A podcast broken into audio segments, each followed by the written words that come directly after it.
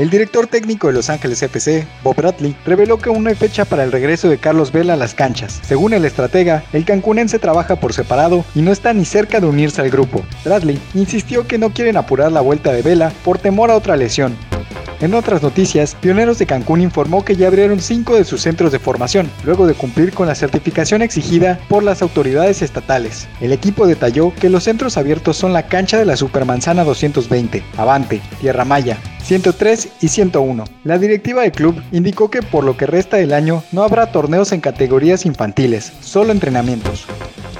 Por último, los organizadores de los Juegos Olímpicos de Tokio prevén que los más de 11.000 atletas que viajarán el próximo año a Japón sean exentos de la cuarentena obligatoria de dos semanas, que forma parte del protocolo que aplica ese gobierno a los extranjeros. Sin embargo, los atletas tendrán que someterse de manera obligatoria a la prueba PCR antes de llegar. Además, solo se les permitirá transitar por la Villa Olímpica y las instalaciones deportivas asignadas, por lo que tendrán prohibido tomar el transporte público o el libre tránsito por Tokio.